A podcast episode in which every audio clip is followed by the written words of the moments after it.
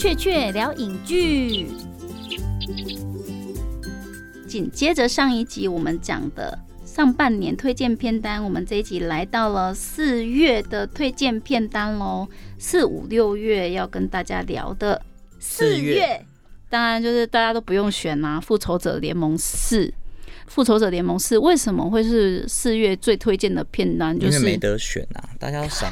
但你看，闪他闪的远远的，闪的远远的。其实四月初有一部《我和我的摔跤家庭》啊，然后巨石强森监制客串，描述一个女摔跤选手的故事，而且是真实的。对他其实他的概念上比较像是一样，就是一个被歧视的怪人。我觉得那个整个是有点包含文化歧视在内，就是包含就是你说摔跤精英分子去歧视摔跤选手的这个产业，摔跤产业。我和我的摔跤家庭其实还蛮不错的片子，其实大家可以去看看。如果反正复仇者联盟四你都已经看过，那如果今天这个片段你是一个复习的话，你还是可以去看我我和我的摔跤家庭，就算是遗珠了。那复仇者联盟是，反正你问十个，大概有十个人都看过了。我觉得二十个看过，这部片真的很扯，嗯，因为。我既然有一个朋友，他跟我说，他爸爸前面的复仇者联盟都没看哦，他连奇异博士也没看，他连惊奇队长都没看，然后他直接去看复仇者联盟四，有看复仇者联盟三吗？没有啊。那他去那边干嘛？我就觉得很奇妙啊，我就问说为什么会这样，然后他就直接跟我说，哦，因为他他爸爸老人票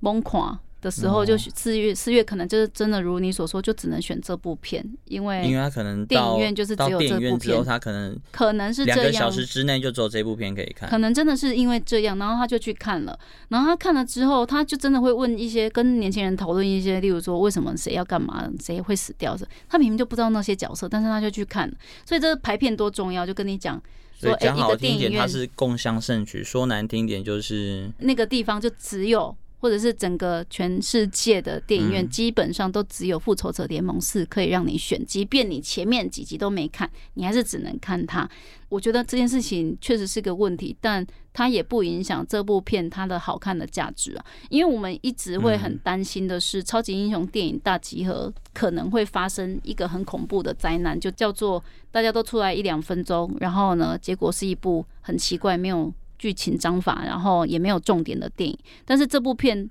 它完全实践了好莱坞电影工业可以操弄到最极致高昂而且有意义的程度，就是你去算真的每一个超级英雄电影他们的出场场数跟他们出场的分钟数，确实真的是按照谁最重要出现最多，真的是这样，然后也按照了漫威的。漫画里面所安排的，例如说，哎，我们这部片是无限手套的故事，所以呢，涅布拉他在无限手套的这段故事里面所扮演的重要角色，这些他都真的有安排进去，就是他一方面又致敬或者是遵循了某种原著里面所可以让你达成的想象，但另外一方面，他在超级英雄的，例如说钢铁人、雷神跟美国队长他们出场，就是还真的。钢铁人跟美国队长出场的数是最多的，然后时间是最多的，然后黑寡妇也是除了涅布拉之外最重要的角色，就是他们在精工计算这些出场分钟数跟场次之外呢，他在你观影的剧情线的感知上面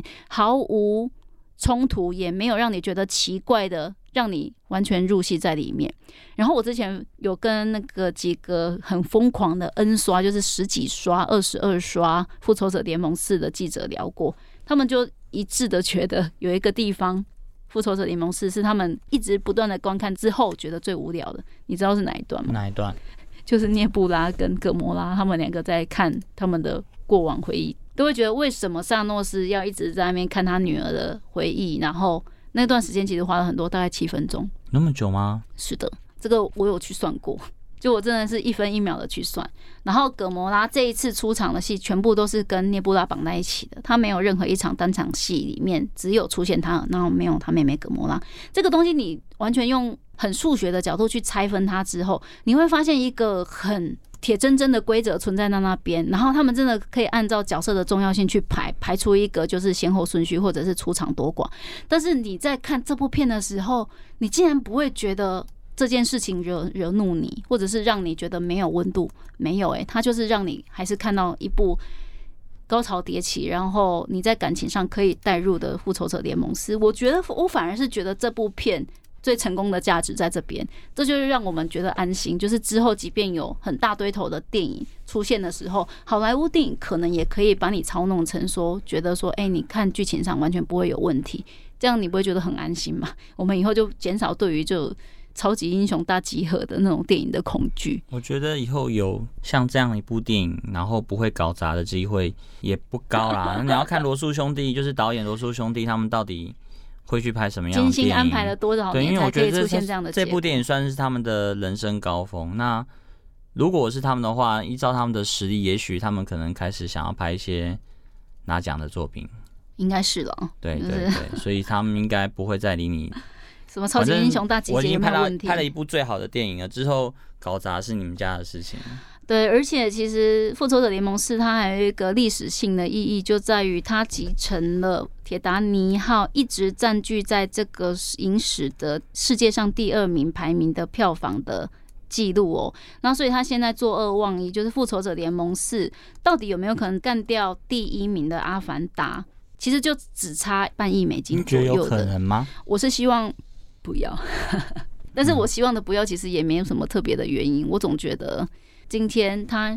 已经破了铁达尼的世界第二了，其实就已经挺好了。他再破掉第一的话，《复仇者联盟四》当做这个世界电影票房的最高纪录，我觉得。对我来说倒是也还好，不是因为《复仇者联盟四》不好看，也不是因为它没有感动我，不是，我只是觉得《复仇者联盟四》听起来就没有资格坐在那个第一名位置上。不知道为什么，那是一种直觉，就是续集《复仇者联盟四》，我听起来我就觉得哈，这个问题我想过啦，因为《阿凡达》其实剧情其实也还还好但是它的技术上技术对成就非常高。那复仇者，但是我认为你可以把它想成，就是如果他今天《复仇者联盟四》他真的拿到第一名吗？第一名的话，你可以把它想象成是整个漫威系列，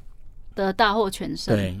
对啊，如果你这样子，我就觉得 OK，就比较可以。以心如果是漫威系。列一起算进来，因为确实《复仇者联盟》是大家之所以爱它的原因，也是因为前面二十一部片累积起来的一个很深厚的情感嘛。十一年那可以啊，我被你说服了。这就是我们四月最推荐的片单。那五月推荐的片单，我会选阿拉丁、哎。你很勇敢哦。那你为什么没有选《捍卫任务三》？捍卫任务三，我刚哎、你怎么知道我也是这两部在选？因为你一定会选两部，对我最后都是剩下两部在在在剔剔除啊。对，那所以你可以是因为迪士尼好哦，嗯你这样讲，我就会发现，就是我刚刚摊开了我所有的那个最后两部，剩下一部啊，我的原则就是女性意识。只要那部片相对比较具有女性意识的，我就会觉得《三没有女性意识，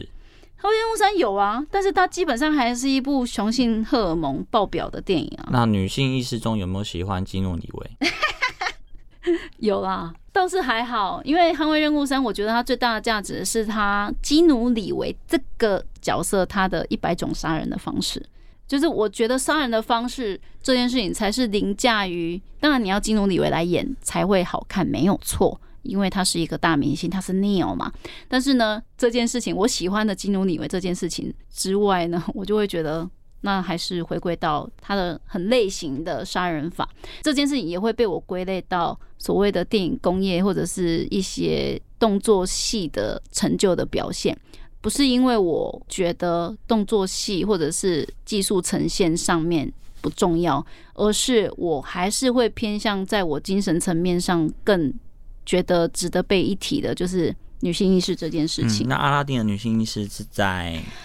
就是经典的阿拉丁经典动画拿起来两相比较的话，因为其实真人版有一个最特别的地方，就是它基本上完全复刻了阿拉丁大部分的剧情，只有在一个地方是没有复刻阿拉丁的。那就是他的茉莉公主的这个角色的塑造，然后所以在完全跟阿拉丁原著不一样的地方呢，就是我喜欢阿拉丁真人版的原因喽。因为茉莉公主她本来在动画里面呢，她是角色就很简单，她就是一个深闺怨妇，然后她一直被她爸爸关着，明知为保护她嘛，但是其实她就觉深得闺怨妇，好，就是一个被关在皇宫里面的公主，她一直想要得到一个东西叫做自由，然后所以他就在动画里面，他是说，哎、我要离家出走，而且我从此不再回来了，因为我要的东西是自由。这样听起来真的是还蛮大力的，已经很铿锵了。但是你在对照说《阿拉丁》真人版这部片，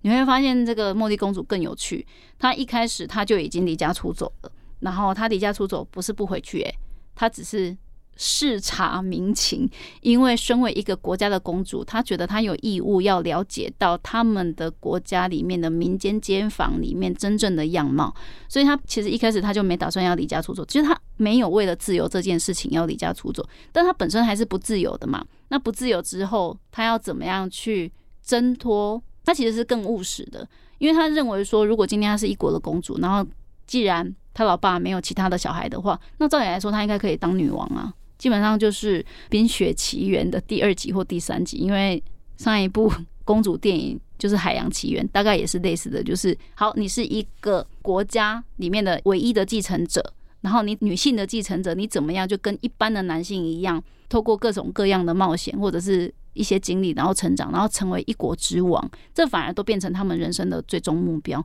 我觉得这件事情真是可喜可贺啊！当然，电影里面还是有讲，就是透过一些剧情的设计，你会发现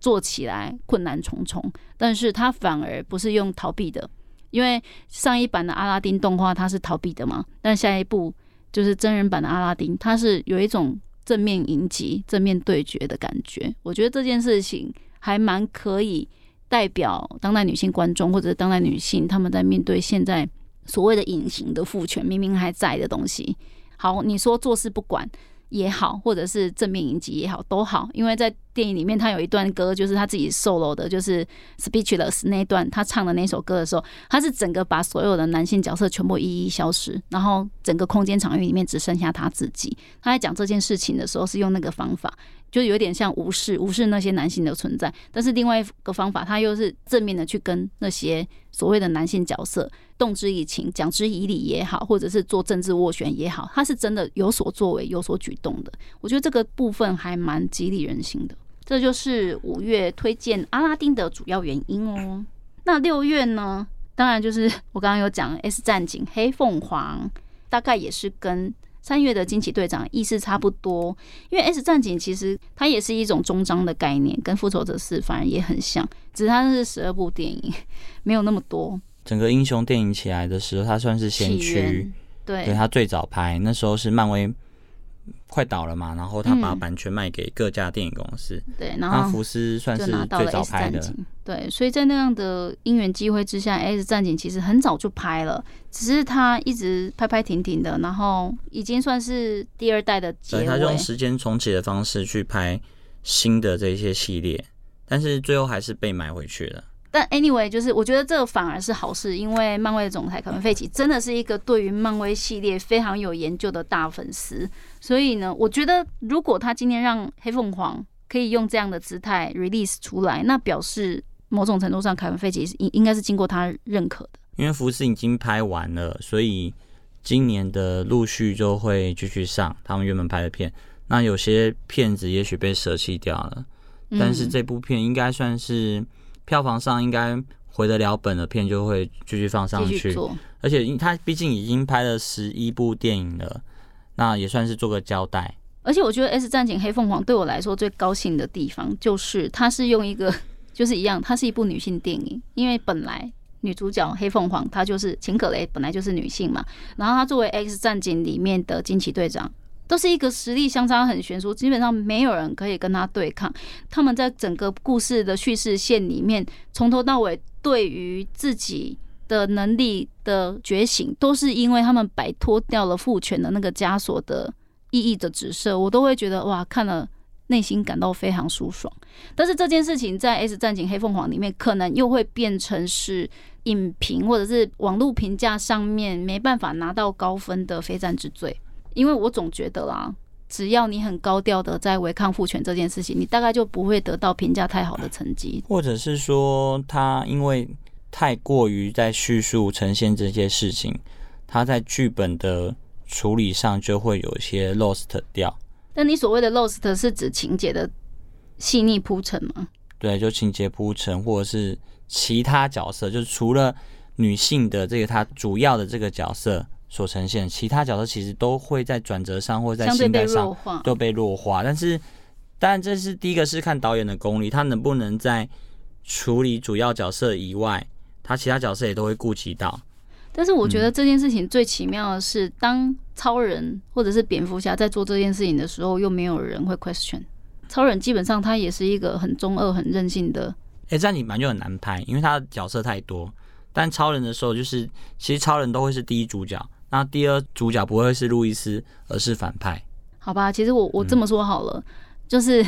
惊奇队长跟 S 战警黑凤凰给我的感觉。之所以会让很多观众可能觉得没有那么棒，就是就是如果像我我把它拉抬到本月最必须看的推荐片嘛，但可能不会是你的。我觉得很重要的一个可能性的原因，就是因为你可能会嫌黑凤凰饰演黑凤凰的这个苏菲特娜太大只，或者是太不美。这就是我的另外一个朋友跟我讲的。然后另外一个就当然我们刚刚讲的惊奇队长，对啊，他包紧紧也不美。黑凤凰这部电影的话，其实影评界有一个老师。在我们心目中被暗自认为是丑女的代表，她其实很喜欢，我们就不用讲是谁，她其实很喜欢。但我觉得另外一个喜欢的点就是，我说过她有一个最好的开场，她有个哦很不一样，但是我看那个开场我都快哭了。对，其实你只要进去看前十分钟，你就可以，其实可以走了啦。对，因为是他是整个代表 整个 S 战警战警它的意义核心价值，他真的讲的好好哦，就是他很简单去讲说黑凤凰她小时候怎么样被 S 战警。的 S 教授收留，然后因为他一开始的时候，他害他爸爸妈妈车祸了，S 教授带走他，然后他看到 S 战警学校的时候，他就说了一句话，他说：“这也太棒了，我不能住在这边，因为我会破坏掉所有的东西，因为他没办法控制他自己的破坏能力嘛。”S 教授就跟他说：“没关系，我会帮你修好它。”小小的秦葛雷就问他说：“那你也可以帮我修好吗？”然后这时候 S 教授就跟他说：“我没办法。”因为你没有坏掉，不需要修理，然后你就可以流眼泪，然后就拍拍屁股就离开这间戏院。因为 这一段是整部片，甚至整个系列的系列里面最好看的一个最重要的核心主旨。因为整个 S 战警系列一直围绕着一个。剧情主轴那个叫做人类害怕变种人，所以呢一天到晚想着要去消灭变种人，所以 S 教授他才处心积虑的想要跟人类当好朋友，跟人类证明说其实我是可以帮助你的，或者是其实我可以跟你们和平共处的。然后即便到最后一集这 S 战警黑凤凰里面呢，人类还是会因为小小的一个变种人的突锤或失败，就决定要。大量的扑杀变种人，所以其实我觉得这件事情很符合现实。诶，也就是说，今天如果同婚过了，会不会有一天突然同婚又不社会事件是跟同志有关系的，就是有些人就会。群起围攻，就说：“哎，同婚不应该存在，可能会这样。”我觉得这部片看到最后，让我感觉到的就是这件事，就是人类，即便是哎总统他因为太空梭发射，然后变种人帮你很多的忙，救了你很多的太空人，然后我很感谢你，我。给你奖章了，但是我可能下一刻我就不接你电话，然后我决定要扑杀你。所以你说人类应该还是最善变的动物，或者是最不可预期的。但是 S 战警他们在根本上其实照理来说是比人类更优优越的物种嘛，因为他们就是基因变异，他们才会变得有超能力，就是诸如此类的言论。我觉得在看 S 战警黑凤凰之后，留给我的反而是这一个反思是。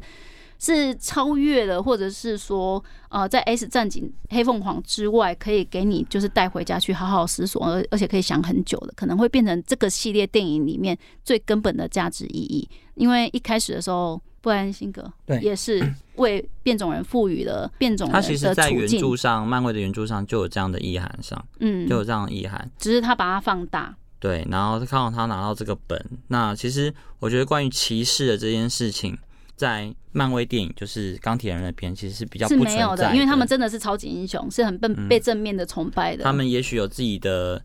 呃心魔，也许有自己的冲突，但是他们都不会被人一开始就是人生胜利组，除了蚁人呐，但蚁人其实我看他的房子过得还不错。总之，对那 S 战警相对就是比较边缘，所以其实 S 战警本来就比较。在人类的眼光里面，就是比较不讨喜的变种人的姿态，就像过街老鼠。而且一旦他们变成超级英雄，然后你一开始你也不会想到是崇拜他们，你想到是怎么样去悲歌他们。所以其实他们在最后有一段刻意设计的剧情，就是人类本来是很崇小孩是很崇拜变种人的，后来就把变种人绑起来，然后还跟变种人讲了一句话，说我的小孩本来很崇拜你的，然后后来变种人还要跟他讲说你的小孩是对的。照理来说，变种人应该要被崇拜啊，或者是跟人类和平共处，但怎么会最后走到最后那一步？好像还是没有。这其实到现在为止，还是可以呼应现在当代的社会价值观的哦。这就是为什么我们六月要推荐这部《S 战警：黑凤凰》的最大原因啦。啊，好了好了，这就是主要就是二零一九年上半年的推荐片单是这样子。我是雀雀，我是雀夫，我们下次见喽，拜拜。